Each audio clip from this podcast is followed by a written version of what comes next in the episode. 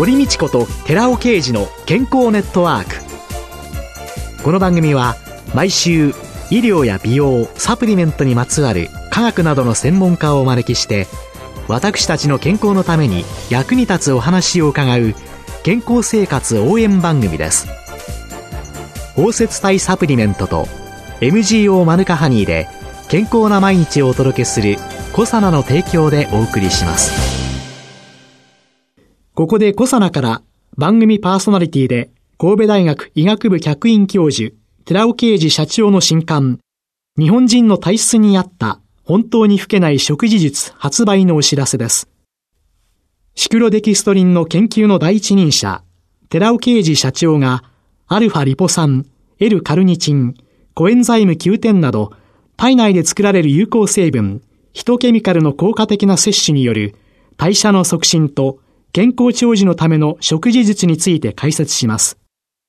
寺尾啓治小佐奈社長の新刊、日本人の体質に合った本当に老けない食事術発売のお知らせでした。こんにちは、堀道子です。今月は小児科医医学博士で文教大学教育学部教授の成田直子さんをゲストに迎えて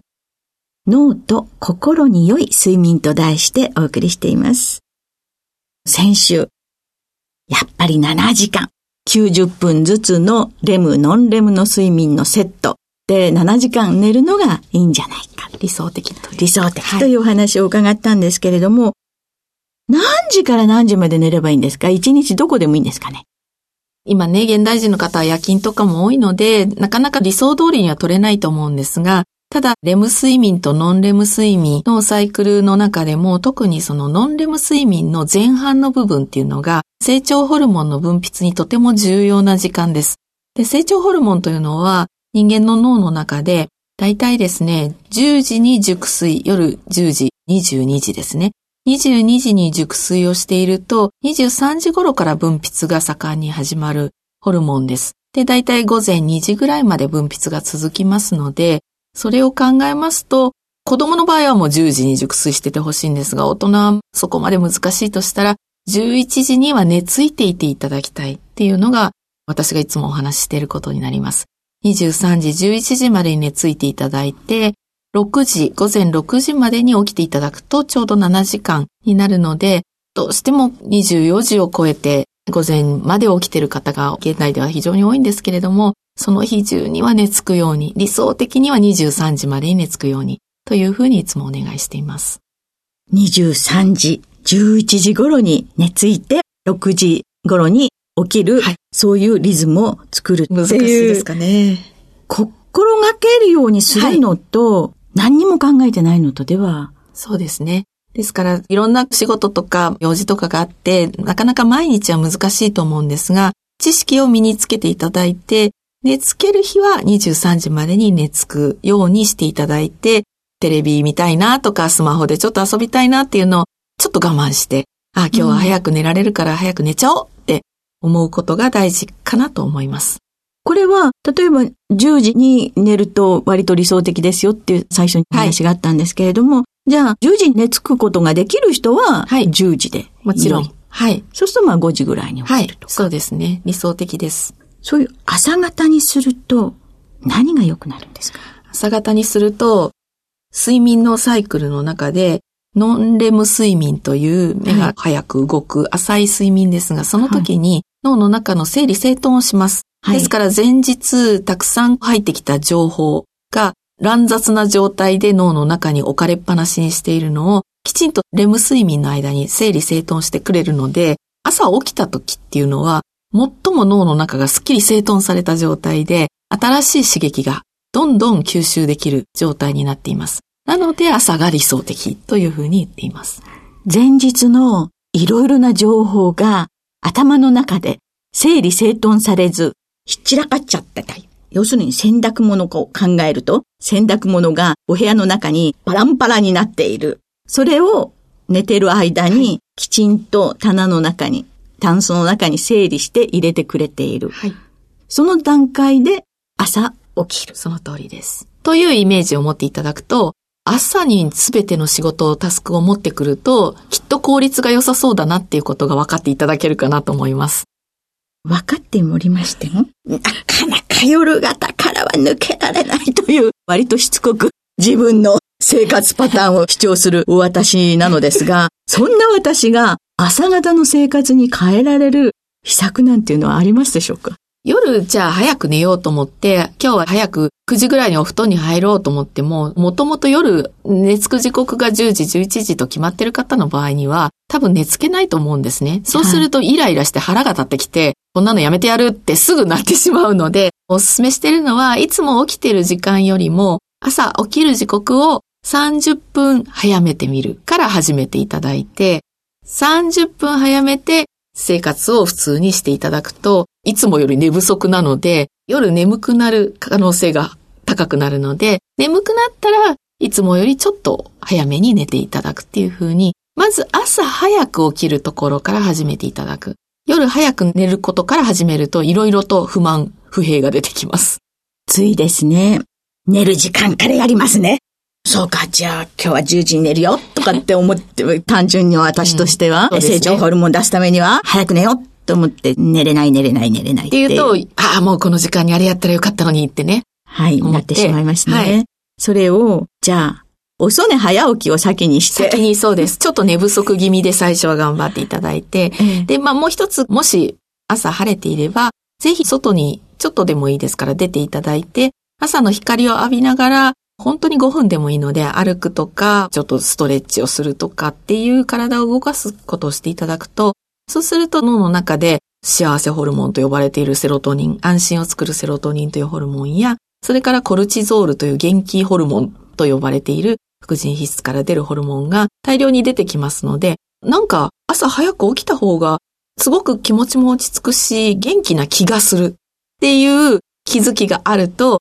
なんとなく次の日もやってみようかっていう動機づけになるので、まずは朝、ちょっと早く起きてみて、できれば外に出て体を動かすをやっていただくと癖になってきます。昔の人っていうのは、そういうのをご存知だったんですかね？早起きは三問の得なんて、よく言われてましたけれども、はい、呪文のように私たちもよく活動してますが、早寝早起き朝ごはんなんていう文言も昔からよく言われていますよね。なので、本当に人間という動物が生き延びるためには、これはとても大切なことで、多分分かっていたんです、先人たちは。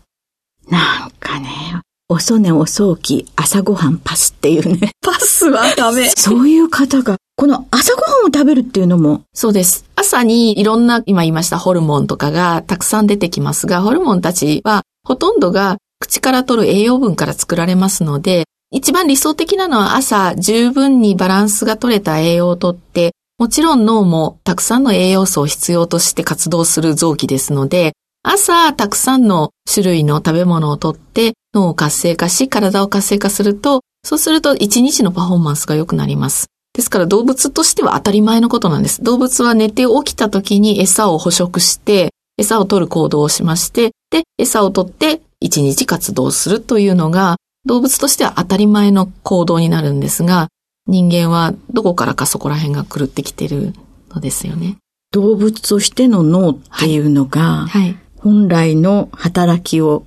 阻害してしまってるんですかね、はい、そうです。ちょっとお利口になりすぎて、なんか食欲ないから朝ごはんはパスとか、時間がないから仕事場に行くのに遅れちゃったら大変だから朝ごはん食べないで行こうっていうと、脳の芯の部分、脳幹というね、生きるために必要な部分が騙されちゃう。そこを騙してしまって、食べなくても大丈夫って、大脳皮質、お利口さんの脳の方が語りかけてしまう。騙してしまう。っていう状態ですね。前の日にね、お酒を飲んだりね、たくさん食べて、とっても朝は食欲がないしっていうので、ひょろひょろで出かけていく若者なんていうのも、はい、多くいますね、えー、私は大学の先生もしてるんですが、大学生はほとんどがそういう生活をしています。はい、そうするとその先生としてそういう学生さんをご覧になって、いやいや、ちょっと違うんじゃないってお思いになることを何かおっしゃったりされるんですか？あ、もう毎週のように授業で説教しています。で、毎回私の授業では、最初の始まりの時と、それからあと次、1年間の次の授業の時にアンケートを取って、正直に答えなさい。昨日寝た時刻、今朝起きた時刻、今朝朝ごはん食べたか食べないか、食べた内容っていうのを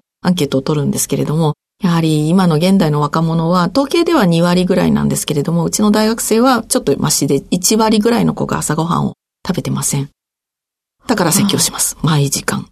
11時までに寝なさい。で、寝る時刻もだいたい24時を過ぎて、ええはい。26時とか書いてくるんですけど、うんそんな時刻ありません、地球にはって怒ってます。と、やっぱり行動変容されてくるものですか？そうですね。やっぱり授業が終わった後とかの学生たちの会話を見てたら、やばい、今日は絶対10時までに寝るとか言って言ってます。で、先生、昨日は11時に寝ましたとか言ってええ言いに来ます。そういうふうに変わった子たちというのは、自分の体の本当に動物の脳としてコントロールしていはいる変化を感じるようになるものですか、それが本当にそうなんです。で、私の学生たちはやっぱり興味を持ってる子が多いので、ゼミの卒業の研究なんかでもその辺をテーマにするんですが、実際に自分で研究してみてこれはまずいと思って生活を変えると、一番学生たちが言うのが、心が変わるって言います。今まではネガティブなことしか考えつかなかったのが、前向きで将来のことに希望が見えてきましたって言います。心が変わる。はい。いや、なんとなくの体っていうことになってきますと、だるいのがなくなったわとか、そんな風に思いがちだったんですけれども、はい心が変わるという反応が一番多いで。すすかはい、多いですね。で、あとは自分の不調に気づきやすくなるので、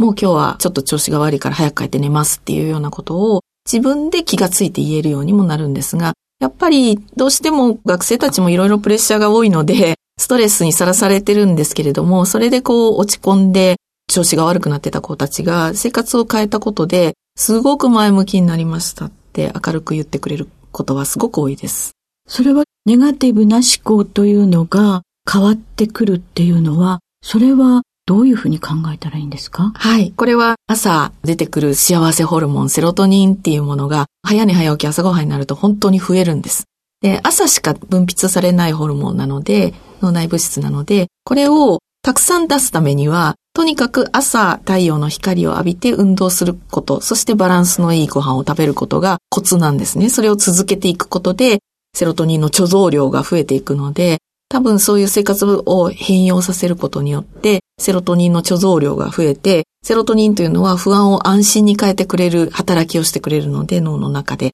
なので、今までは、ああ、もうダメって思ってたのが、いや、大丈夫かもしれないって思えるようになってきます。朝光を浴びてちょっと動いたらいいですよっていうの、これは日内リズムを整えるだけかなぐらいにしか思ってなかったんですけれども、違うんですね。違いま。す。もう人生を幸せにします。そうなんで一すね。生涯を幸せにすると私は信じてるので。幸せホルモン、セロトニン。はい。このセロトニンの原料というのは、やっぱり食べないと。そうです。トリプトファンというアミノ酸なんですけれども、これはね、もちろんご存知だと思いますが、タンパク質の中に豊富に含まれてますので、食べるんだったら朝に焼肉とか、朝にうなぎとかそういったこう、カロリーの高くて、そして栄養分、ビタミンもいっぱい入ったような。豚肉なんかはビタミン B 群もいっぱい入ってるので、本当に朝豚肉をたくさん食べれば脳も活性化するし、セロトニンも増えるし、バッチリです。朝からポークソテーか生姜焼き？食べてみます？皆さん。先生の朝食はどんなのですか？私はだいたい朝でもう25品目から30品目か、ひどい時には35品目ぐらい取っちゃって、それこそ朝から焼肉と焼き魚と、それから朝からうな丼っていう日もありますし、冬はもう朝から鍋とかももちろんありますし、すき焼きしゃぶしゃぶ何でもやります、朝から。最近のね、若い子はね、ちょっと朝って言ってもね、スムージーだとかね、お野菜のジュースだけとかね、っていう方が結構いらっしゃるんですけれども、しっかりタンパク質も、はい、そうです。スムージーも作るんです、さらに。ビタミンもはいミネラルも、そうですタンパク質も、そうです。で、全部最後にデザートまで食べます。ケーキとかまで朝食べてます。朝から。はい、フルコースで。お夕飯は夕ご飯はもう本当に軽くなって、私は夜が早いので、夜はできるだけ軽く、年齢も年齢ですので軽くしています。スープとか、スープにちょっとそうめん入れたのとか、あとはちょっとワインいただくとか、そのぐらいで終わっちゃうことも多いです。ラジオだから、先生のね、お顔がね、皆さんね、ご覧になれないのがね、とっても残念だというふうに思うんですけれども、朝の光を浴びたり、気にしないリズムを整えるだけかなって思った時の、あの先生のしかめっ面、すごかったですね。と いうので、朝からしっかりタンパク質もとって、そしてもちろんお野菜もとって、はい。朝しっかり幸せに私たちをしてくれるセロトニンというのを増やす努力。はい、それは睡眠と食べること、早寝早起き朝ごはんというのをみんなで心がけたいと思います。今週のゲストは小児科医医学博士で文教大学教育学部教授の成田直子さんでした。来週もよろしくお願いします。よろしくお願いします。続いて寺尾刑事の研究者コラムのコーナーです。お話は小佐奈社長で神戸大学医学部客員教授の寺尾啓二さんです。こんにちは、寺尾啓二です。今週は先週に引き続き、笑いと怒りと病気の関係というタイトルでお話しさせていただきます。四つ目、怒りを鎮める EPA、DHA、そしてクリルオイル。DHA に神経疾患への効果があることが分かっています。高ストレス作用のあることが分かっているわけです。富山医科薬科大学の浜崎教授は DHA で学級崩壊やキレの問題に迫れるか、10代の若者と食事と題した興味深い研究報告を行っています。小学生や中学生が突然キレ、暴力事件を起こす事件はたびたび報道されていますが、キレの主な要因として日常摂取する油の質的、量的な変化があります。リノール酸の過剰摂取は体内で DHA の利用を妨げ、動物や人の行動に影響を及ぼします。6歳から12歳の子供で感触持ちの睡眠障害など問題がある場合、血中の DHA 及びその関連脂肪酸、つまりオメガ3、オメガ3不飽和脂肪酸が検事に比べて低下しているという報告があります。浜崎氏は大学生41名に3ヶ月間 DHA か植物油のカプセルを摂取させて、その服用期間の前後で調べ、攻撃性、適宜性の変化を見ていますが、その結果、明らかに DHA による高ストレス作用が確認されていました。なお魚に含まれる EPA、DHA はトリグレセリドの形ですので吸収性が悪いために EPA、DHA のリン脂質が含まれるクリルオイルの方が効果があるということが分かっていますお話は小佐奈社長で神戸大学医学部客員教授の寺尾啓二さんでした。こ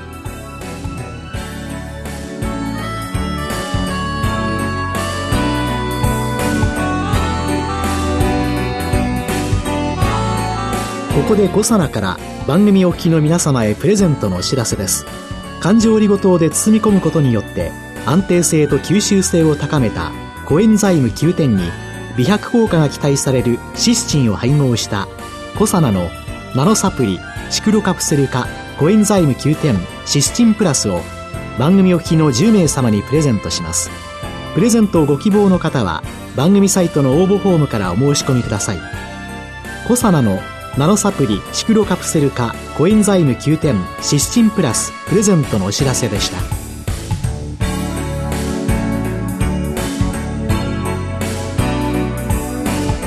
堀道子と寺尾啓二の健康ネットワークこの番組は包摂体サプリメントと MGO マヌカハニーで健康な毎日をお届けする「コサナの提供」でお送りしました。